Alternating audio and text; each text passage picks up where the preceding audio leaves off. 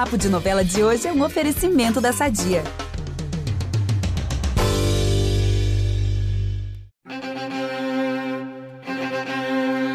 Ó, a trilha é de casamento, mas nem adianta se animar, porque tenho certeza que dessa cerimônia vocês gostariam de passar longe, tá? Orlando e Gilda vão mesmo trocar alianças Brasil. E esse amor não é nada perfeito, já aí com perdão do trocadilho, tá? O bem casado dessa festa deve até azedar, Vitor, porque haja estômago pra esse casamento, hein? Oh. Mas em Vai na Fé tem notícia boa. O Ben enfim consegue uma prova contundente contra o Theo. E ainda tem a estreia do filme da grande atriz Vilma Campos. Aí sim. E eu garanto que a gente vai dar boas risadas com ela nessa semana, hein? Já em Terra e Paixão, melhor o Caio voltar lá no Jurecer, se benzer, porque ele vai sofrer um atentado. E tudo por conta da história da morte do Daniel. Pois é, é que surge a suspeita de que ele não tenha sido vítima de um acidente e sim de um assassinato. E vamos de plot twist, né, meu amigo? Vamos que vamos! Eu sou o Vitor Gilardi, hoje apresento esse episódio do Papo de Novela com o Nicolas Queiroz e voltamos logo depois da vinheta, fica aí que é rapidinho. Impressionante como o tempo só te valoriza. Porque eu sou rica! Eu sou rica! Pelas rugas de Matusalém, agora a culpa é minha, é isso? A culpa é da Rita! E vem aí a notícia que Águas de São Jacinto não acreditou. O casamento de Orlando e Gilda e ainda por cima com a conivência da Maré. Os próximos capítulos de Amor Perfeito vão ser marcados por essa reviravolta, mas a boa notícia é que tudo não passa de um plano milimetricamente arquitetado pela Maré e pelo Orlando, com o consentimento dos padres e sabe de quem, Vitor? Hum. Do próprio Marcelino. Olha só, até a criança aprontando, né? E já de cara esse plano vai dando certo, tanto que o Marcelino, aos poucos, apresenta aí sinais de melhora, já fica mais animadinho. Lembrando que tudo isso é porque a Gilda conseguiu a guarda do Marcelino Uhum. e ele ficou, gente, ai meu Deus, aquelas cenas dele bem tristinho, arrasado. Ele caiu doente, ficou Verdade. no estado depressivo, coitado, né? Não, e o curioso da cerimônia é que ela será dupla, né? Além de Gilda e Orlando, Verônica e Érico também aproveitam para se casar. Para a felicidade de todos, menos de Anselmo, claro, que vai ficar inconformado por ter perdido a amante.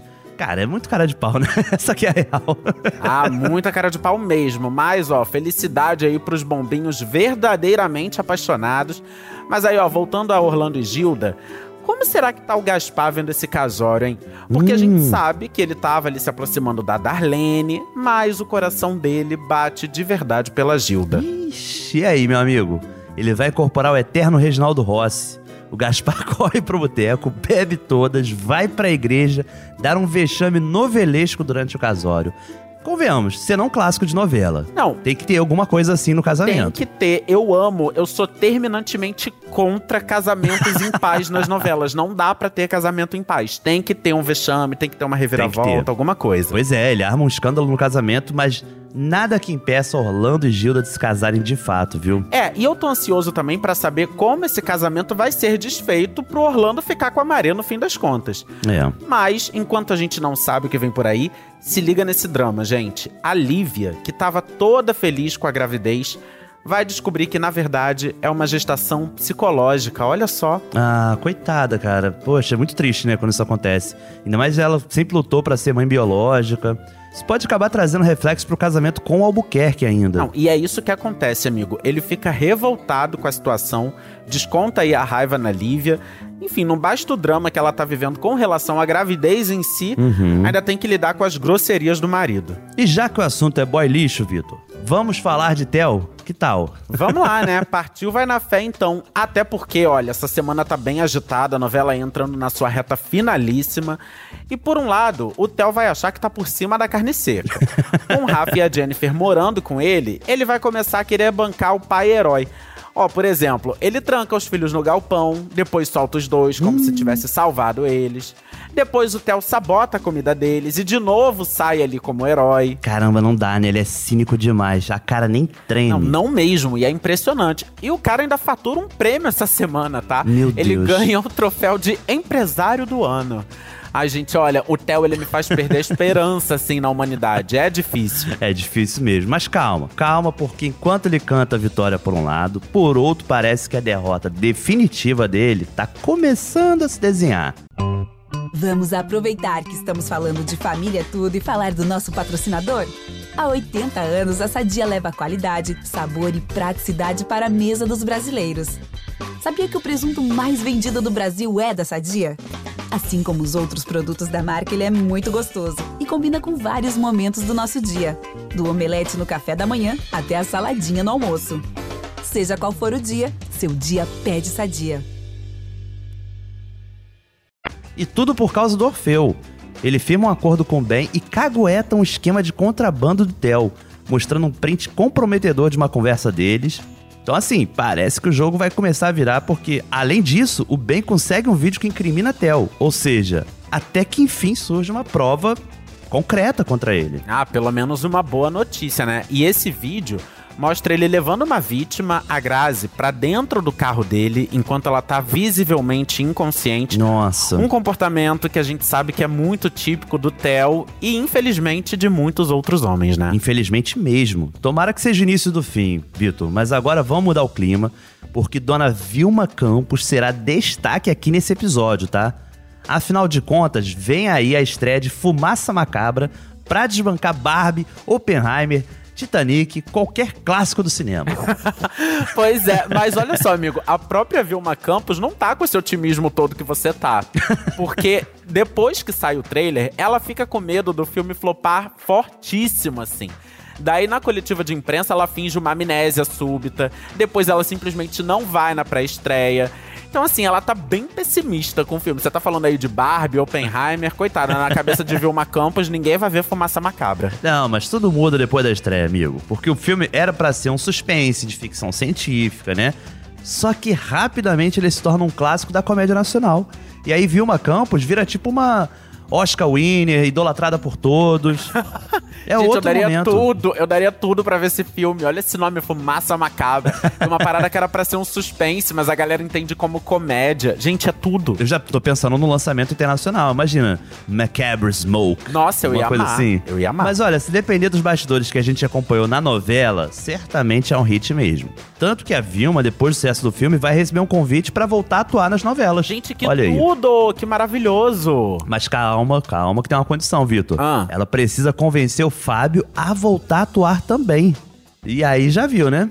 Já vejo uma crise nos bastidores. Ih, meu Deus, eu também já vejo crise de riso pra gente, né? Ainda bem, pelo menos.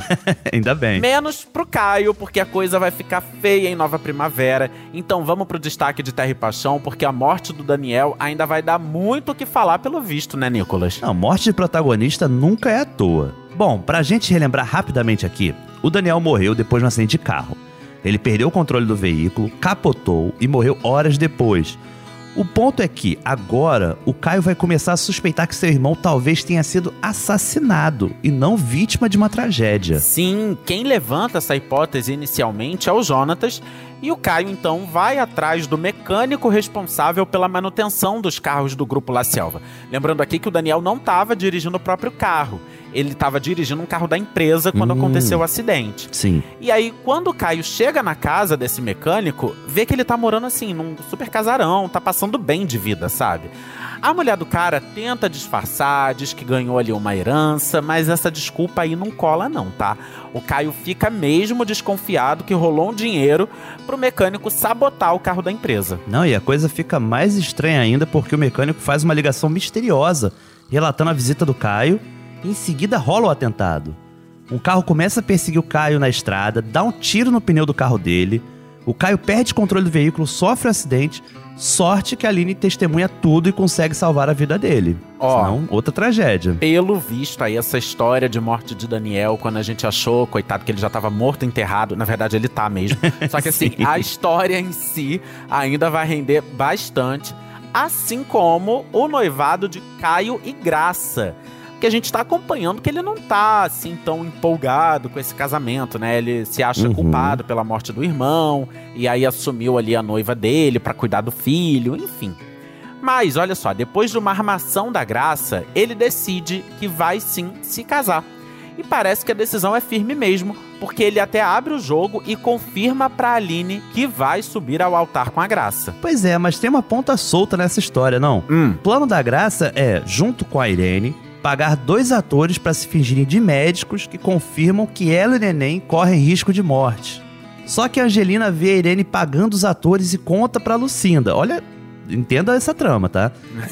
Ó a fofoca correndo por aí. Fofoca gostamos. Certamente, em algum momento, essa informação vai se espalhar. Ah, eu não vejo a hora de se espalhar pra Graça, porque, gente, a Graça, ela é a golpista de marca maior. E tá sendo muito Maior. legal, eu tô gostando. É, a gente tá acompanhando a construção dela enquanto golpista, né? Verdade. Porque primeiro ela queria engravidar do Daniel, aí não conseguia engravidar do Daniel. Só que pra não perder o casamento, ela foi lá e começou a pegar o delegado Marino pra engravidar dele. Isso. Então é um golpe no Daniel e no Marino que não sabia que estava sendo usado pra isso. Não, é verdade. Embora soubesse que ela era noiva e tal, ele também tava ali sabendo que era amante, mas não sabia que ela estava tentando engravidar dele. Aham. Aí agora que Daniel morreu, ela tá fingindo pra todo mundo que o filho é de Daniel. Ih, gente, uma loucura. Quer casar com Caio? Uma loucura. É. Bom, ó, pra terminar, eu vou jogar uma bomba aqui. E acho que muitos fãs de Lucinda vão dar um berro aí onde estiverem ouvindo este podcast. Eu, inclusive, vou dar um berro. Na verdade, eu já berrei lendo isso. o Andrade será atropelado! Gente, Meu eu sei, que é uma, eu sei que é uma tragédia. Assim, não dá pra ficar feliz, mas lá no fundo dá, assim, só um pouquinho, tá? Mas olha só, o surpreendente. Ele vai ser atropelado, sabe por quem? Ah. Pela Petra. Gente, do nada. Olha que loucura. Mas eles mal se conhecem, Vitor. Como assim? O que, que acontece? Pois é. Ah, enfim, não sei. Eu imagino que a Petra, aquela coisa dos remédios, sei lá, deve ter pegado o É. carro meio doidona, de tarja preta, e aí acontece isso, né? Apagou no volante. Não, loucura. Porque assim, eu tô sentindo que aos poucos a Petra tá virando, assim, meio que quase uma queridinha da história. Porque, coitada, gente, ela só sofre. Ela é humilhada pelo pai, ela é traída pelo marido. Ninguém da família acredita nela, todo mundo subestima Uhum. a Petra. Ela é viciada em remédio por causa de traumas do passado. Foi internada contra a própria vontade. E agora ainda vai bancar a heroína atropelando um cara que todo mundo odeia. Porque, gente, vamos lembrar. Se você não sabe quem é Andrade, deixa eu te contar. Andrade é um marido tóxico Sim. que bate na Lucinda. Lucinda, personagem de Débora Falabella, Andrade, personagem de Ângelo Antônio, os dois entregando Demais. trabalhos excepcionais ali. Então, assim, dá muita raiva do Andrade no dia a dia, sabe? E aí é isso, ele vai acabar atropelado. Gente, é isso, a gente colhe o que a gente planta. a própria novela tá ensinando isso pra gente: plantar, colher, etc. É verdade. Enfim. Boa analogia. Mas, olha, você falando da Petra, eu só visualizo uma coisa: Hum. o arco da heroína. É isso. É isso, gente. Essa Será? construção. Será que no fim das contas ela que vai ser a grande sucessora de Antônio La Selva? E vai reverter muita coisa que ele fez? Será? É, eu acho que eu tô começando a torcer pela Petra, hein, gente. É o arco da heroína. A coitada só sofre toda humilhada, de repente ela dá a volta por cima. Verdade. Enfim, enquanto a gente aguarda ansiosamente esse plot twist, o podcast Papo de Novela fica por aqui. Quinta que vem a gente tá de volta com muita entrevista, bate-papo e todo domingo tem esse resumão aqui de fofocas sobre as semanas das novelas. Não perca, viu? E você já sabe, para ouvir os nossos programas, você pode usar o Globoplay ou entrar no G-Show. Nos aplicativos de streaming é só procurar por Papo de Novela. E dependendo da plataforma que você usa, não deixe de seguir o podcast. Assina lá que assim você recebe uma notificação sempre que um novo episódio estiver disponível. É isso, eu sou Vitor Gilardi, hoje assinei e produzi o conteúdo desse episódio e dividi a apresentação com o Nicolas Queiroz, que também edita este maravilhoso podcast. é isso, galera, um beijo, até a próxima! Beijão, galera!